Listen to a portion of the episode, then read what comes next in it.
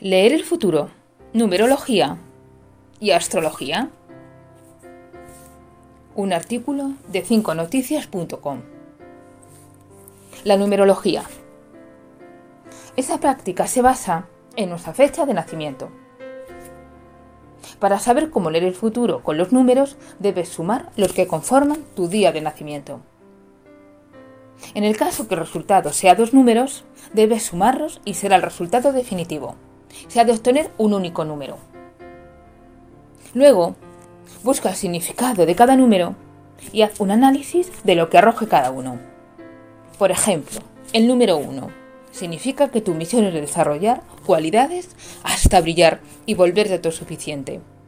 Y también que debes ayudar a los demás para que sean la mejor versión de sí mismos.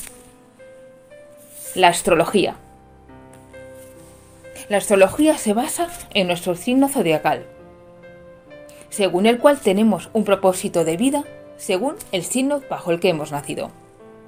Por tanto, cada signo zodiacal tiene una misión en la vida. En esta misión, cada signo debe aprender de los otros y debe ayudarse mutuamente para lograr todo lo que tienen destinado. Evolucionar como personas, es el objetivo principal de cada signo, solo que cada uno lo hace desde diferentes puntos de vista, según su carácter.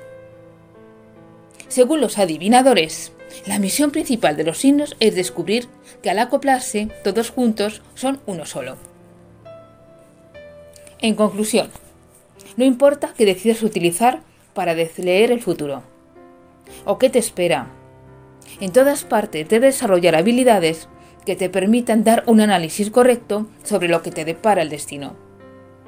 Los métodos para predecir el futuro que menciona este artículo tienen millones de años, siendo usados desde la prehistoria. Por tanto, la adivinación se remonta desde nuestros ancestros y ha estado presente en la producción de la humanidad. Espero que os haya gustado ese artículo sobre las técnicas de adivinación. Lo he hecho por partes, porque sería demasiado largo.